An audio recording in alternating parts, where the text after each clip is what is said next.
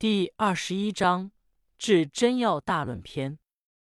本篇导读：治表示急，真表示精微，表示切要、纲要。治真要言其极为精微重要。本篇着重论述五运六气的规律及临床应用，指出六气所致疾病的症候、病机、诊断及治疗原则、用药规律。制剂方法等这些内容对学习中医极为精要，故以此名篇。本篇论述了六气司天之化，以及司天在全间气与所产生的五味、五色等的关系，强调治病必明六气分治，五味五色所生，五脏所宜，并提出六气胜负司天在全胃病的辩证关系和治疗原则，讨论了客气外感。和六气胃病所因脉象、愈后顺逆等问题，尤其是根据五运六气的胜负所致病症性质，归纳总结了这名的病机十九条，来说明疾病类型和五脏六气的关系，作为分析症候、审查病机的范例，成为后世指导辩证的重要原则。另外，还论述了五味在治疗中的作用。并在调节阴阳以平为期的总精神指导下，针对不同病理变化，制定出寒热补泻、内外逆从等治疗原则。对处方学的君臣佐使、七方制剂也做了说明。本书主要节选了该篇中病机、治则、治方等相关内容进行讨论。皇帝问曰：“五气交合一，营虚更作二，余之之矣。”六气分治三，司天地者，其志何如？岐伯再拜对曰：“明乎哉问也！天地之大祭祀，人神之通应也五。”帝曰：“愿闻上合昭昭，下合明明六，奈何？”岐伯曰：“此道之所主，公之所宜也。”注释：一五气。在五运的基础上产生的风、火、湿、燥、寒五种气候的变化。二阴虚更作五运的太过不及，相互交替。三六气分治，指风、寒、湿、热、燥、火六气分时主治。四天地之大纪，天地变化的基本规律。五人神之通应，人体与天地变化是相适应的。神指自然现象。六朝明亮之意，上合昭昭，亦合天气之明光；明悠远之意，下合明明，亦合地气之幽暗深远。译文：皇帝问道：五运之气交相配合。太过不及，互相更替，这些道理我已经知道了。那么六气分时主治，其司天在全之气到来时所起的变化又怎样？岐伯拜了两拜，说：“问的多么清楚啊！这是天地变化的基本规律，也是人体与天地变化相适应的规律。”皇帝问道：“我希望听听他。”怎样能上合于昭明的天道，下合于玄远的地气？岐伯说：“这是医学理论中的主要部分，也是一般医生所不太理解的。”帝曰：“气有多少一？病有盛衰，治有缓急，方有大小。愿闻其曰奈何？”岐伯曰：“气有高下，病有远近，症有中外，治有轻重。”视其志所为，故也。二大要：曰：君一臣二，其之志也；三君二臣四，偶之志也；君二臣三，其之志也；君二臣六，偶之志也。故曰：近者其之，远者偶之；汉者不以其，下者不以偶。补上至上至以缓，补下至下至以急。急则气味厚，缓则气味薄，视其治所，此之谓也。病所远，而中道气味之者，时而过之，无越其制度也。是故平气之道，近而积偶，至小其福也；远而积偶，至大其福也。大则数少，小则数多，多则久之，少则二之。其之不去，则偶之，是谓众方四。偶之不去，则反左以取之五。所谓寒热温凉，反从其病也。注释：一气指阴阳之气，二是其治所，指药力达到病所。三奇指其方，即单方。下文偶指偶方，即复方。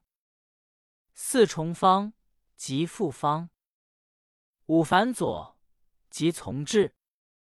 译文：皇帝问：阴阳之气有多有少？疾病有盛有衰？治法有缓有急？处方有大有小？希望听听划分标准是什么。岐伯说：邪气有高下之别，疾病有远近之分，症状有表里之意。治法有轻有重，总以药力达到病所为准则。大药说：君药一味，臣药二味，是奇方之治；君药二味，臣药四味，是偶方之治；君药二味，臣药三味，是奇方之治；君药二味，臣药六味，是偶方之治。所以说，病未浅处用奇方，病未深用偶方。发汗不用其方，攻下不用偶方，补上部治上部的方治宜缓，补下部治下部的方治宜急。气味迅疾的药物，其味多厚；性缓的药物，其味多薄。方治用药要恰到病处，说的就是这种情况。如果病未深远，而在中途药力就已不足，就当考虑饭前或饭后服药。以使药力达到病所，不要违反这个规定。所以平调病气的方法是：病位浅近居上焦，不论用奇方或偶方，其治方服量要小；病位深远居下焦，不论用奇方或偶方，其治方服量要大。方治大的是要的位数少量重，方治小的是要的位数多而量轻。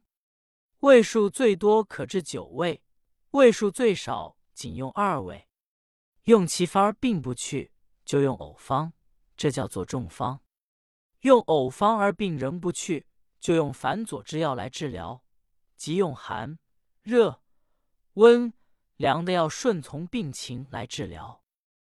帝曰：善。夫百病之生也，皆生于风寒暑湿燥火，以之化之变也。一今言圣者写之。虚则补之。于昔以方士二，而方士用之，尚未能实全。于欲令药道必行三，伏骨相应四，犹拔刺血乌五，工巧神圣六，可得闻乎？岐伯曰：审查病机七，无湿气宜八，此之谓也。注释：亦以之化之变，气之正者为化。邪者为变，气之邪正，皆由于风、寒、暑、湿、燥、火。二方是此处指医生。三要道指医学中重要的理论与技术。四服鼓槌，五血污洗除污秽。六工巧神圣指高超的医疗技术。七机发动之所由，变化之所生。病机即疾病发生、发展、变化的机理。八气宜，六气主时之所宜。译文：皇帝说：“讲得好！大凡各种疾病，都由风、寒、暑、湿、燥、火六气的化与变而产生。”《易经》中说。实证用泻法，虚证用补法。我把这些方法交给医生，而医生使用后还不能达到十全的效果，我想使这些重要的理论得到普遍的运用，达到像伏骨相应的效果，好像拔除芒刺、洗血污浊一样，使医生能够达到工巧神圣的程度。可以讲给我听吗？岐伯说：“仔细观察疾病的机理，不违背六气平和的原则，说的就是这种情况。”赏析与点评：大多数疾病均是风寒暑湿燥火六气的变化而导致，并由于六气的演变而产生各种各样的病理变化。因此，仅仅掌握虚实补泻的治疗原则远远不够。还必须仔细审查和分析病变发生发展的规律，只有遵循六气变化的基本规律，才是治疗疾病的关键。帝曰：“愿闻病机何如？”岐伯曰：“诸风调眩一，皆属于肝；诸寒收引二，皆属于肾；诸气郁三，皆属于肺；诸湿肿满四，皆属于脾。”诸热冒至五，皆属于火；诸痛痒疮六，皆属于心；诸厥固泄七，皆属于下八；诸为喘呕九，皆属于上十；诸尽骨力十一，如丧神手十二，皆属于火；诸尽向强十三，皆属于湿；诸逆冲上，皆属于火；诸胀腹大，皆属于热。诸燥狂越十四，皆属于火；诸暴强直，皆属于风；诸病有生，骨之如骨，皆属于热；诸病肤肿、疼酸惊骇，皆属于火；诸转反利十五，水液浑浊十六，皆属于热；诸病水液澄澈清冷，皆属于寒；诸呕吐酸。抱住下破十七，皆属于热，故大药曰：谨守并机，各司其属。有者求之，无者求之。胜者则之，虚者则之。必先五胜十八，疏其血气，令其调达，而致和平，此之谓也。注释：一调炫，调摇也。指肢体动摇，眩指事物动唤不定，即指肢体动摇不定、头目昏花等症状。二收引指经脉拘急挛缩，关节屈伸不利。三郁烦满郁闷，即胸部痞闷阻塞，呼吸急迫。四种满浮肿胀满。五冒冒滞赤。视物昏花，手足经脉拘急抽搐。六疮，此为痈、疽、阳皆的通称。七绝，一指突然晕倒，不知人事；一指肢体和手足厥冷。故泄，故指二便不通；泄，指二便泄力不精，与故相反。八下，指下焦肝肾。九尾指肺尾和尾壁，无论肺尾还是尾壁，皆由肺热液交津液不布所致。喘，咳喘气逆。十上指上焦。十一进，铜镜，牙关紧，口不开。骨立，寒战发抖，上下牙齿叩击。十二如丧神手，心神烦乱不安。十三境，身体强直，经脉拘急。十四躁，躁动不安。狂，神志狂乱。月，举动失常。十五诸转反利，指经脉拘急的三种不同现象。十六水液，指人体排出的液体，如尿、汗、痰、涕、涎等。十七抱住，突然急泄，下破，里急后重。十八五盛，五气中和气所盛，五脏中合脏受病。译文：皇帝说，希望听听病机是什么。岐伯说，凡是风病而发生的颤动、眩晕，都属于肝；凡是寒病而发生的经脉拘急，都属于肾；凡是气病而发生的烦满郁闷，都属于肺；凡是湿病而发生的浮肿胀满，都属于脾；凡是热病而发生的视物昏花、肢体抽搐，都属于火；凡是疼痛、瘙痒、疮疡，都属于心；凡是厥逆、二便不通或失禁，都属于下焦；凡是痿症、喘息、气逆、呕吐，都属于上焦；凡是口径不开、寒战、口齿叩击、心神烦乱不安，都属于火；凡是静病景象强急，都属于湿；凡是气逆上冲，都属于火；凡是胀满腹大，都属于热；凡是躁动不安、发狂而举动失常的，都属于火；凡是突然发生强直的症状，都是属于风邪；凡是肠鸣腹胀有声，在触诊时有如鼓音的，都属于热；凡是浮肿、疼痛、酸楚、惊骇不安，都属于火；凡是转经挛急，排出的尿液浑浊，都属于热；凡是排出的尿液稀薄清亮、寒冷，都属于寒；凡是呕吐酸水或者突然急泻而有窘迫感的，都属于热。所以大要说，要谨慎的遵循病机，了解各种症状的所属。有邪气要加以推求，没有邪气也要加以推求。如果是实症，要看为什么实；如果是虚症，要看为什么虚。一定得先分析五气中何气所盛，五脏中何脏受病，然后疏通其血气，使其调和畅达，而回归平和。这就是有关病机的道理。赏析与点评：这一段就是后世称之为“病机十九条”的原文，向来为医家所重视。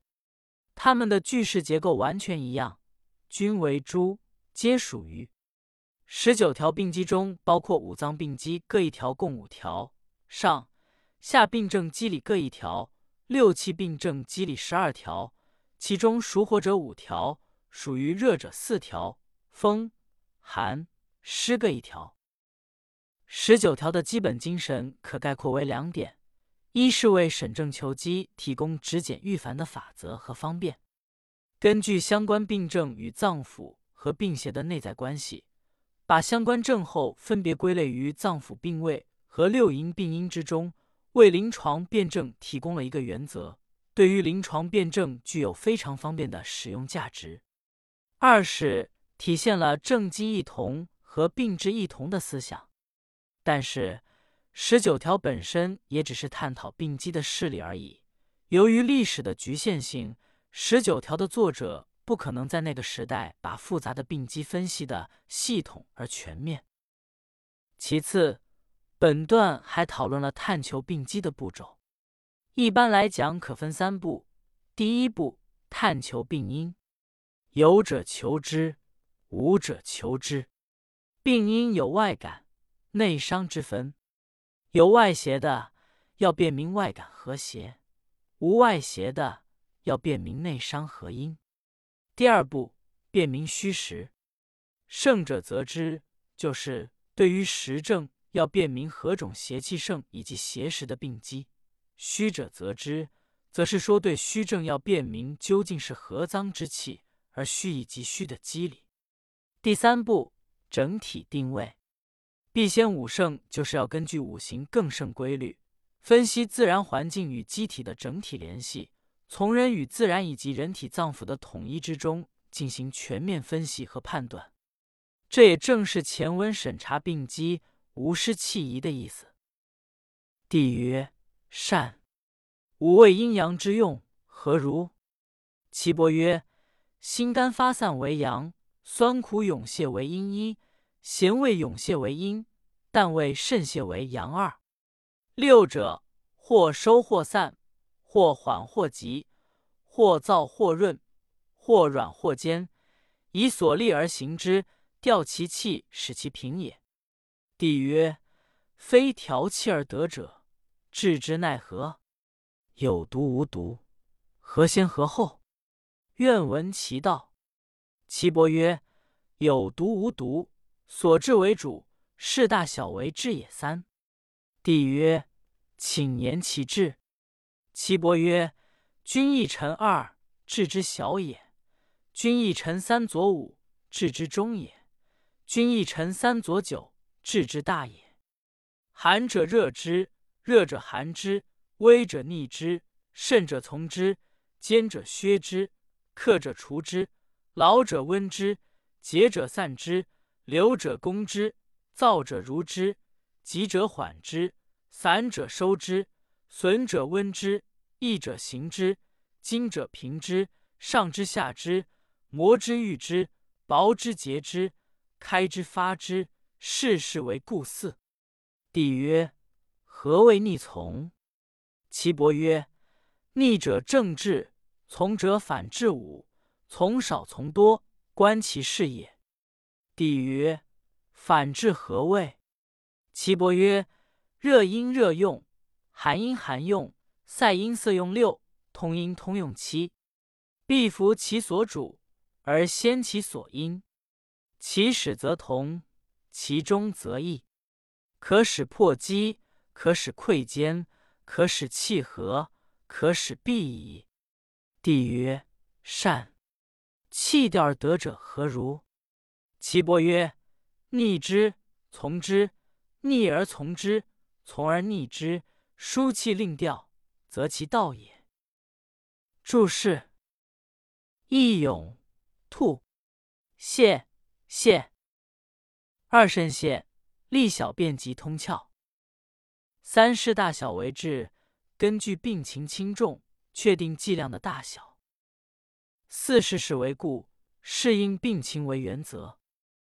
五逆者正治，从者反治，逆其病情而治为正治法，顺从病情而治为反治法。六塞音色用反治法之一，只用补益收敛的药物治疗有壅塞假象的疾病。气通阴通用反治法之一，只用通利药物治疗有通利假象的疾病。译文：皇帝说：“说得好，药物五味阴阳的作用是怎样的？”岐伯说：“辛、甘味的药物，其性发散。”属于阳，酸苦味的药物其性涌泄，属于阴；咸味的药物其性也是涌泄作用，属于阴；淡味的药物其性是渗泄，也属于阳。这六种性味的药物，有的收敛，有的发散，有的缓和，有的迅疾，有的干燥，有的如润，有的柔软，有的坚实，要根据它们的不同作用来使用。从而调和其气，归于平和。皇帝说：“病有不是调气所能治好的，应该怎样治疗？有毒的药和无毒的药，哪种先用，哪种后用？希望听听这里的规则。”岐伯说：“用有毒或用无毒的药，以能治病为准则，应根据病情来制定剂量的大小。”皇帝说。请你讲讲方治。岐伯说：“君药一味，臣药二味，这是小剂的组成；君药一味，臣药三味，左药五味，这是中剂的组成；君药一味，臣药三味，左药九味，这是大剂的组成。寒症要用热药，热症要用寒药，轻症逆着病情来治疗。”重症顺着病情来治疗，病邪坚实的就削弱它，病邪停留在体内的就驱除它，病属劳倦所致的就温养它，病属气血郁结的就加以疏散，病邪滞留的就加以攻逐，病属枯燥的就加以滋润，病属急剧的就加以缓解，病属气血耗散的就加以收敛。病属虚损的，就加以补益；病属安逸停滞的，要使其畅通；病属精切的，要使其平静。或升或降，或用按摩，或用洗浴，或破邪外出，或截断邪发，或用开泄，或用发散，都以适合病情为原则。皇帝问：“什么叫做逆从？”岐伯说：“逆就是正治法，从就是反治法。至于所用反制药的多少，要根据病情来确定。”皇帝说：“反治是什么意思呢？”岐伯说：“就是热阴热用，寒阴寒用，塞阴塞用，通阴通用。要治服其病之根本，必先找出治病的原因。反治之法。”开始时药性与病情之寒热现象似乎相同，但是他所得的结果却与病性本质并不相同。只有这样才可以破除机制，消散坚块，调和气血，使疾病得到痊愈。皇帝说：“说得好，有六气调和而得病的，应怎样治？”岐伯说：“或用逆治，或用从治。”或主要逆治而左要从治，或主要从治而左要逆治，疏通气机，使之调和，这是治疗的正法。首先，本段提出正治与反治的治疗原则。正治即逆疾病表象而治，所选药物的属性与疾病的性质相反，又名逆治，适合于病势轻浅、病情单纯。疾病表象与病机一致的疾病，反治顺从疾病假象而治，所选药物属性与疾病表象的属性一致，又名从治，适合于病势急、病情深重、复杂、疾病表象与病机本质不完全一致的较危重病症。所谓甚者从之，如寒阴寒用、热阴热用、塞阴塞用、通阴通用等。反治是针对病症假象而治，从本质上来看，药性与疾病的性质仍然是相反的，与政治相同。其次，本段根据病情严重程度和复杂性的不同，将方剂分为大、中、小三类。本篇另处还有奇方、偶方、缓方、急方、重方的提法。帝曰。